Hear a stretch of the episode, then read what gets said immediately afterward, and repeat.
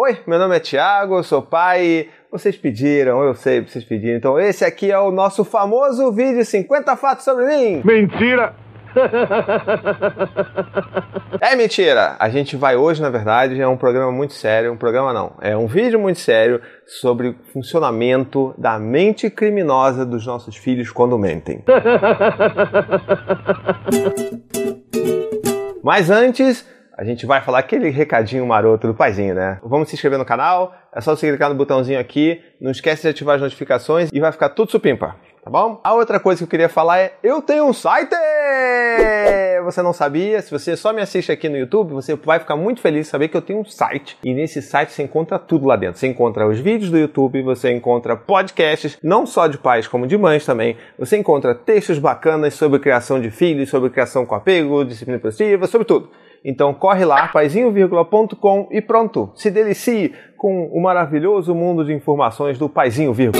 Bom, no vídeo de hoje eu quero falar sobre uma coisa que muita gente já me perguntou e sim, é uma coisa que apavora muito e aconteceu recentemente comigo e, e realmente assim, é uma parada que você tem que cuidar para você não perder as estribeiras, que é quando o seu filho começa a mentir. E acho que a primeira coisa que eu queria começar a falar com vocês sobre isso é sobre a motivação né? O que que leva os nossos filhos a mentirem? Se a gente parar para pensar, é uma coisa meio sacana, sabe? Meio marota, porque é, é meio como se a gente, na verdade, estivesse provocando eles a mentir. Não é que a culpa seja nossa, mas é como se a gente estivesse montando todo um contexto para que ele realmente sentisse a necessidade de mentir. E o motivo disso é o quê? Medo! Há pouco tempo atrás, é, caso vocês ainda não saibam, né, quem não acompanha lá no, no meu Insta, Insta Stories, né, que é o... Nossa! Como é que é? Fez cultura inglesa. É, Insta Stories. Story. Insta Stories. Oh, yes, I am here to speak with my British accent. Uh, Nossa. Brexit. Sasha. Bom, então, é isso. Se você não me acompanha lá no Instagram, eu tô começando a fazer uns Insta Stories e tal. Então o pessoal já sabe que eu, por exemplo, levo meu filho pra escola de bicicleta. Bom, então tenta imaginar isso. Você tá correndo quanto tempo? Você provavelmente está atrasado. Na época eu estava atrasado. Tava arrumando tudo, bota capacete, bota isso, pega a mochila, pega a lancheira, pega não sei o que. Tudo pronto para ir. E aí de repente, você ouve um barulhinho. Aquele barulhinho que vem do âmago. Sabe aquela coisa de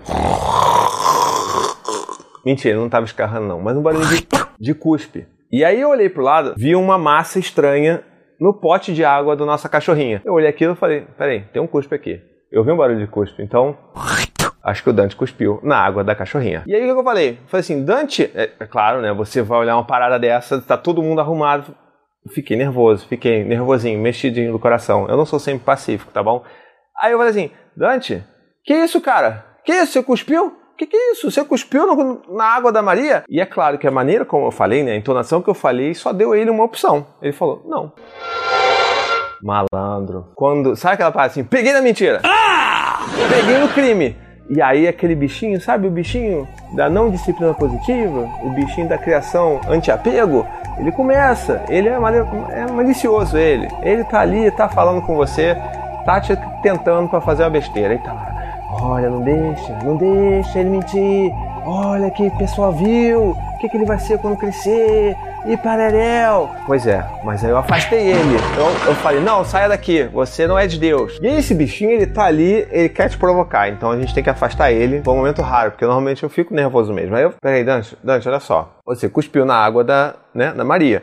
E aí você muda um pouco a jogada da coisa, porque assim, eu não preciso fazer uma pergunta para uma resposta que eu já sei qual é. É aquela coisa assim de você fazer uma pergunta só porque você está querendo incriminar, você está querendo né, gerar evidências para o criminoso para você punir o criminoso. Então, tipo, não, olha só, Dante, eu sei que você cuspiu, tá aqui, não é legal isso. Você, você ia gostar se eu cuspisse no seu copo d'água, no seu copo de suco de uva? Você é bebê? Não, não, não ia. Então, Dante, não é isso, cara. Eu não posso cuspir no seu suco e você também não pode cuspir na água da Maria. Ela não vai beber água cuspida agora. Então vamos lá pega rapidinho essa água, joga fora, enche lá na torneira da, da, do quintal, bota esse pote de volta aqui de água e vambora porque a gente está atrasado. Ele foi lá, botou, botou não sei o que lá, vai, fechou e, e botou. E qual é a lição que a gente tira disso tudo? Na verdade, a lição disso tudo é não leve pro lado pessoal. Eu sei que é muito difícil, principalmente em momentos que você tá meio tenso assim com a vida, mas tente não levar tudo que o seu filho faz pro lado pessoal. Não é tudo uma afronta, não é tudo que vai merecer uma resposta imediata. E também, é claro, não é sempre que a gente vai conseguir dar uma resposta bacana para uma situação inusitada. Mas esse é o grande ponto, assim, não leve pro lado pessoal. E pense que a maneira como você vai perguntar também pode incitar a mentira a vir para você. Nessas horas também sempre cabe você tentar fazer um, sabe, um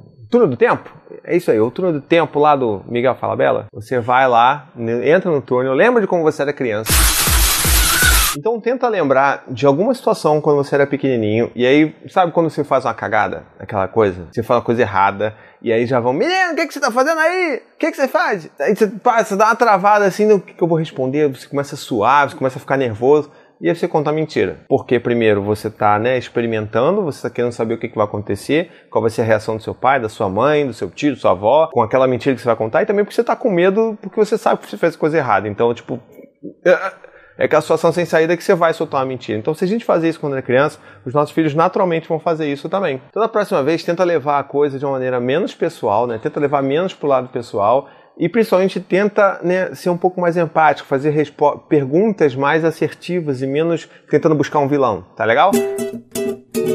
Bom, é isso. Espero que vocês tenham gostado do vídeo de hoje. Não esqueçam aí de comentar, de curtir, de compartilhar. Chuva de likes, eu gosto dessas coisas. Não mintam, mentir é feio. Deixa aí nos comentários o que você já fez né, de, de esquisito em termos de mentira quando você era criança. Principalmente também o que, que os seus filhos já disseram em termos de mentira para vocês. Vamos conversar aqui nos comentários. Então é isso. Até a próxima e tchau, tchau. To the 25 senators who just voted against U.S. veterans and their families, you flip flopped, voted no on the Honoring Our Pact Act. You know it provides medical help to vets, makes amends to veteran families who lost children to recklessness. You voted yes just days ago. Why the flip flop? Don't put politics ahead of vets and their families. To everyone listening, contact your United States senators today. Demand they vote yes. Make the Honoring Our Pact Act law now paid for by SO.